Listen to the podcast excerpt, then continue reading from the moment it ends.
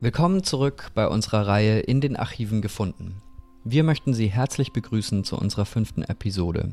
Heute sprechen wir über das Thema Lebensbedingungen und existenzielle Versorgungen. Es begrüßen Sie Natalia Latecka und Sebastian Feller. Heute werden wir aus folgenden Dokumente zitieren.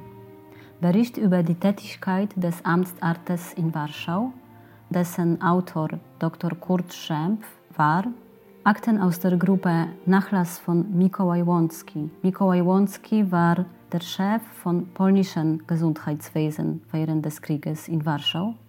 Wir werden auch aus Thomas Szarotas Buch Alltag in okkupierten Warschau vorlesen und wir werden auch aus dem Bericht von Dr. Wilhelm Hagen, der Nachfolger von Dr. Kurt Schremp war, zitieren.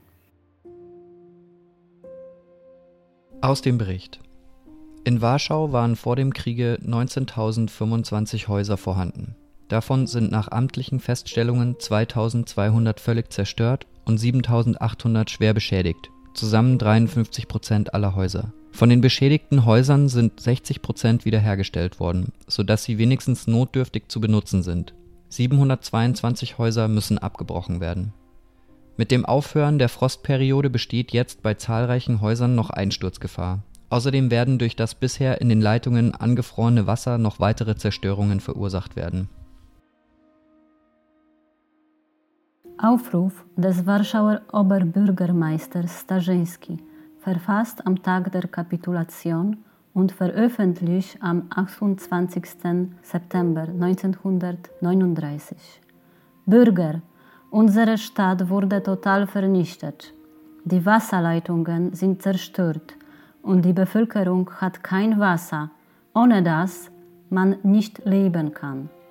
Auch der Mangel an Lebensmitteln ist ernstlich spürbar geworden. Aus dem Bericht. Von vier Wechselpumpen sind drei repariert. Die Zahl der angeschlossenen Teilnehmer betrug 13.200. Nach Mitteilung der Stadtverwaltung, Abteilung Finanzen, sind Zahlungen für Wasserleistungen zum Teil rückständig. Das friedensmäßig übliche Sperren der Wasserzufuhr aus Gründen der Seuchensbekämpfung ist nicht ohne weiteres anzuwenden.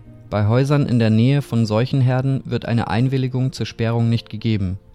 Bei Häusern mit geringer Belegung kann danach völlige Sperrung, bei Häusern mit starker Belegung Drosselung der Wasserzufuhr erfolgen. Das Gesundheitsamt veranlasst sofortige Aufhebung der Sperre bei Auftreten von ansteckenden Krankheiten. Informationsbulletin Zerstört wurden 78.000 Wohnungen, das heißt 10,3 Prozent des Vorkriegsstandes. Gleichzeitig hatte im Verlauf der ersten Monate die Bevölkerungszahl zugenommen. Aus dem Bericht Neben zahlreichen von freiwilligen Organisationen und Orden betriebenen Asylen besitzt auch die Stadt Warschau zwei Nachtasyle, Jagiellońska Straße für Männer und Leszno-Straße für Frauen.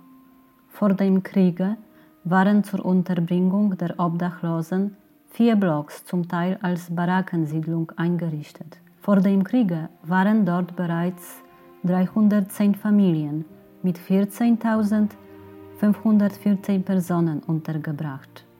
Zahlreiche nicht kontrollierte und bisher noch nicht kontrollierbare Notquartiere sind in verlassenen Büros und Wohnungen entstanden. So wurden zum Beispiel 65 Einwohner in einer einzigen Wohnung festgestellt. Mikołaj Wonski man hat festgestellt, dass es notwendig sei, die Pferde von Flüchtlingen zu schlachten, da es Unmengen an solchen Pferden gab und diese Pferde ohne Futter bald sowieso verenden werden, was anstatt von Nutzen bloß Schaden anrichten würde. Die Pferde sind von den Flüchtlingen zu erwerben und es ist eine rationale Schlachtung und Verarbeitung von Pferdefleisch zu organisieren.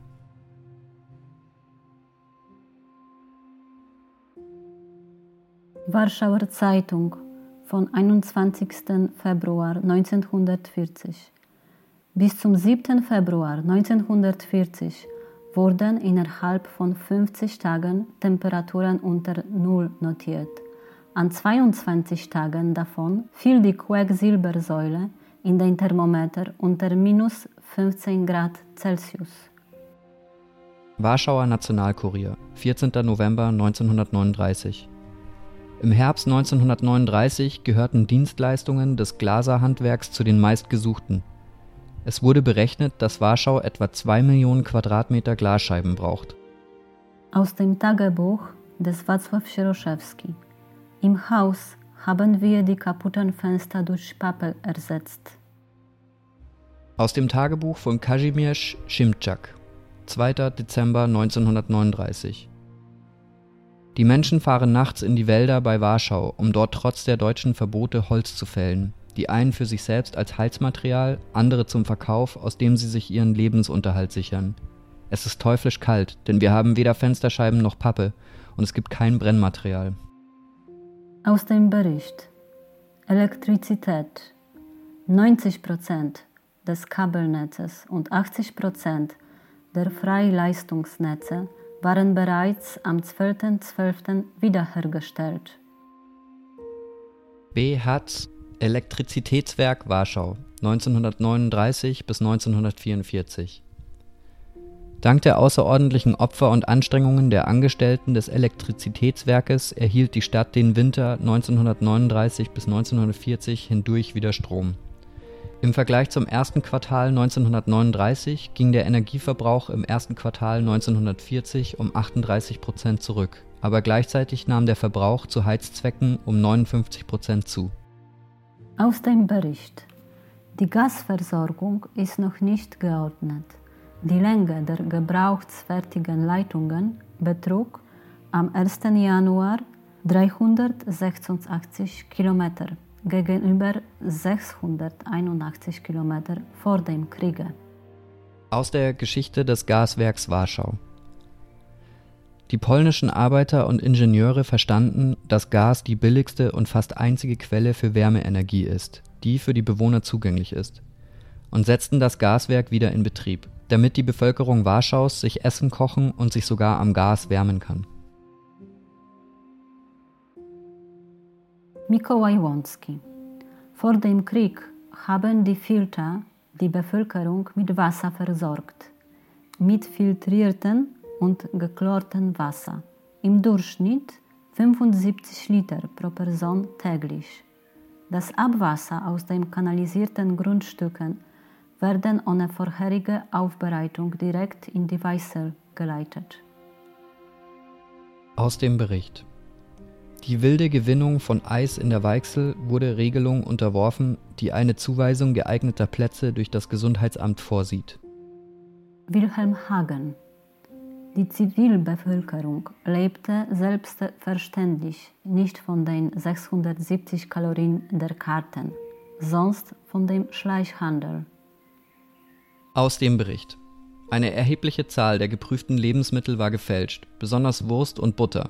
Milch war bis zu 40 Prozent verdünnt. Im November und Dezember wurden wiederholte Verfälschungen von Kochsalz beobachtet. Es sind dadurch zwei Todesfälle verursacht worden. Die Nachkontrollen im März ergaben keine schädlichen Substanzen mehr. In 48 Proben war das Salz grau gefärbt. Es handelt sich dabei um verschmutztes Salz, das üblicherweise von Bäckern in Polen benutzt werden durfte, vor der Anwendung aufgelöst und durch Leinetücher filtriert wurde. Mikołaj Łącki Auf dem Gebiet des Ghettos beliefern sich die Obdachlosenzahlen auf bis zu 60.000 Personen. Die jüdische Gemeinde war in eine schwierige Lage geraten. Man musste dieser Bevölkerungsgruppe etwas zum Essen geben und zugleich war es unmöglich, Einkäufe zu machen. Schon seit Anfang der Besatzungszeit durften die Juden nicht mehr aufs Land zum Einkaufen fahren. Die polnische Bevölkerung versuchte, die mangelnden Rationen mit Schmuggel auszugleichen. Die jüdische Bevölkerung, die das Ghetto nicht verlassen durfte, hat die Mängel durch Schmuggelimporte ins Ghetto ausgeglichen. Selbstverständlich waren die Preise deutlich höher. Wilhelm Hagen Anfangs hatten die Juden noch freien Verkehr in der Stadt, dann wurde fortschreitend der Verkehr eingeschränkt, Etwa 1941 hatten nur noch zwölf Funktionäre Ausweise, um zum Zweck der Verhandlungen mit den deutschen Behörden das Ghetto zu verlassen. Darunter waren drei Ärzte. Mikołaj Łącki Kindlein, die Allgemeinschulen besuchen, sind normalerweise ungepflegt und sie haben Läuse. Am häufigsten werden die Läuse bei Mädchen und im Winter festgestellt. Ein Schulkind wird im Allgemeinen äußerst selten gebadet. Die Anzahl von Bademöglichkeiten für Kinder aus den Allgemeinschulen betrug durchschnittlich zwei Bademöglichkeiten für ein Kind pro Jahr. Wenn man annimmt, dass ca. 30 Prozent der Kinder in der Allgemeinschulen zu Hause baden können, dann ergeben sich daraus drei Bademöglichkeiten pro Jahr. Aus dem Bericht. Für das Friseurhandwerk wurde ein Verbot der Bedienung verlauster Personen erlassen. Um für jeden Gast die Lieferung neuer Wäsche zu ermöglichen, wird den Friseuren Seife vom Gesundheitsamt zugeteilt. Mikołaj Łącki in keinem anderen Fall war die persönliche Hygiene von dermaßen großer Bedeutung wie bei der Bekämpfung von Flecktyphus. In dem gesamten Warschauer Ghetto gab es fünf sanitäre Badeanstalten. Dort konnten ca. 500 Personen am Tag ein Bad nehmen. Dabei war der Bedarf enorm. Zu den Badeanstalten im Ghetto wurde wochenlang keine Kohle geliefert. Über die Stilllegung der sanitären Badeanstalten sogar während der wütenden Epidemie im Ghetto berichten alle Ärzte. Die jüdische Gemeinde verfügte über gar keine Seifenvorräte. Mikołaj Wonski die Anlieferung von Juden in die sanitären Badeanstalten im polnischen Stadtviertel durch die polnische Polizei macht häufig Schwierigkeiten, denn die deutsche Polizei lässt die Juden nicht immer durch. Es wäre erforderlich, dass die deutschen Behörden der deutschen Polizei anordnen, die Juden in die Badeanstalten hereinzulassen. Sämtliche Interventionen des polnischen Gesundheitswesens beim Amtsarzt, um die badende jüdische Bevölkerung in den Badeanstalten der Stadtverwaltung zu sichern, waren ohne Erfolg geblieben. Unter diesen Bedingungen war die Einhaltung der persönlichen Hygiene einfach unmöglich. Aus dem Bericht. Sämtliche jüdischen Ritualbäder sind geschlossen. Anträge, wenigstens eine teilweise Wiedereröffnung zu gestatten, wurden abgelehnt, da die Voraussetzung für eine derartige Wiedereröffnung, nämlich die völlige Zerstörung des rituellen Teiles, nicht geschaffen werden konnte.